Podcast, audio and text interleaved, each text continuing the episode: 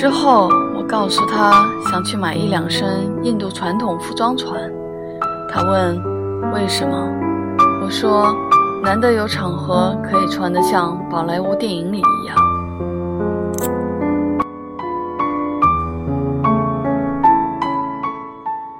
于是就就近取材，他带我去了一家叫“美妙印度”的服装店，一层是家具摆设。二三层是衣裤。大吉岭小姐告诉我，这长衫叫库塔，那裤子叫帕卡玛。我开始挑选，她也帮我，可她翻出来的件件都像宝莱坞明星登台穿的，闪亮绣花。我每每摇头，都会惹得她发两句牢骚，譬如没眼光，这件多帅啊！她曾经也是个迷恋男星的少女啊，可她曾经迷恋的是印度人，穿闪光珠片、绣花长衫的印度人。那天我买了两条黑裤子和两件深灰色长衫，她给自己挑了件血红色的男款长衫。我问她为何要买，她说。在印度上中学的时候，梦想就是能穿一件库塔。可是后来把这个梦想忘了。直到今天结账后下楼梯的时候，我撞了头，撞头的地方却有“小心脑袋”的标语，印度语而已。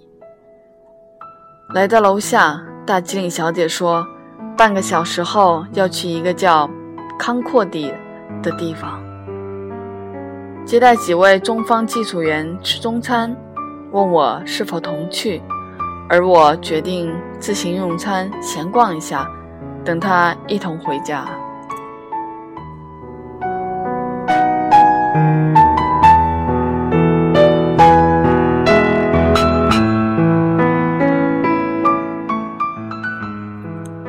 从康市场到康阔地的路上全是人。看上去都那般严肃，似乎人人都压抑着怒火，很多人都有残疾，去或者忙。我问大吉岭小姐：“这是为什么？”她想了很久，没能回答。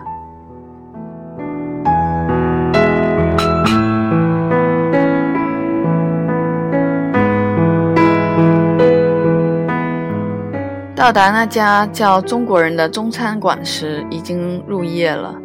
我手持相机，无目的的开始在康阔地闲逛，发现这里任何一个角落都可能有人栖身。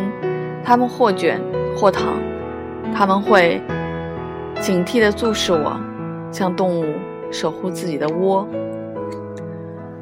康阔地中心区域在夜晚很热闹，建筑。和哈瓦那相似，只是更破旧。两个路口间可能只有一个长长的老楼，近十米高的柱子挑起一层长廊，人们穿梭其中，小贩们点着自制煤油灯，借着微弱的光，沿长廊的外侧叫卖着奇怪的一切。时而巨大的阴影扑过，是贴着长廊破败的天花板飞过的鸽子。那巨影吸引了我，我急速抬起相机，没抓到。此时，那鸽子好似和我作对，停在长廊残破的一处夹缝处，不肯移动，焦灼状态。我将镜头。对准了它，若在飞行会经过的地方，等，足足一分钟，它就是不动。所有经过我的印度人都木然地对我瞄准的方向张望一番，随后更木然地走开。只有一旁一位卖奇怪食物的小贩打算帮我，他先怪叫了两声，试图恐吓那鸽子。让它重新飞舞，见毫无效果，于是不知从哪里找来了一块比拳头还大的石头。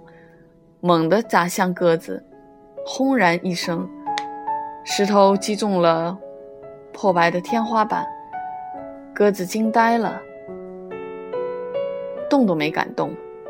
我也惊呆了，连门都忘了按。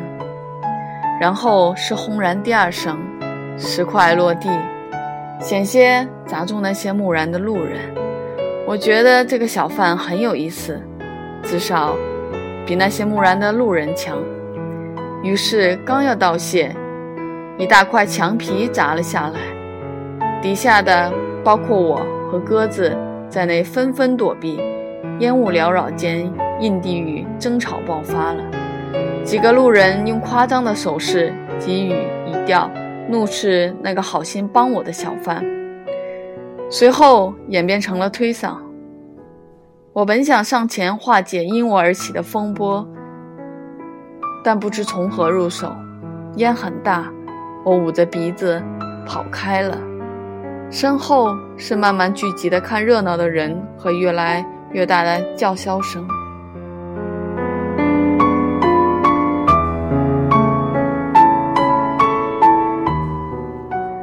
尽管在康阔地可以找到一些国际名牌，但这里。依旧像个大工地，路面被黄土和各式垃圾覆盖，拾荒者。一只眼睛的人，半裸的孩子，这里是他们的乐园。康阔地的孩子是会笑的，这让他们看起来暂时不像是印度人。他们嬉笑着将我围拢，指着我的相机，说出我唯一能听得懂的字眼。尼康，他们会要求我为他们拍照，他们会说等等，随后呼朋唤友一番，排好队形，自己叫一、二、三，待一道优美的白光划过，便再次涌向我，要求看成像。他们围得我很紧，我下意识将自己的皮包挪到胸前。但事实证明了这动作的多余。其中一个孩子用手指在屏幕上，轻轻地点着。每点到一个孩子的影像，都会喃喃念出他的名字，然后就会开怀一阵。我注意到那根快乐的手指没有指甲盖，像是被砸掉了。一个月后，我就会知道原因。孩子总像一道道关卡，没走出多远，我感到衣角被轻轻扯动了一下。回头望，是卖气球的两兄弟，他们都光着脚，同披一条毯子，静静等我的决定。我喜欢他们的方式，一是他们并非一味的乞讨，二是他们并不吵闹。我说：“多少钱一只？”哥哥擦开手指，做了五卢比的手势。我搜索了一下，发现身上最低面值是五十卢比。我要一个，同时隐隐预料到了结果。哥哥迅速接过钱，收好，递过我一个绿色的氢气球。找钱呢？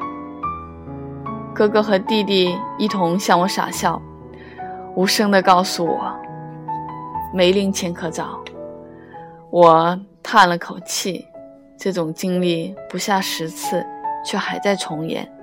兄弟俩没急着离开，悄声等我决定。走吧，下次要找人前哦。他们浅浅的笑，随即转身寻觅下个目标。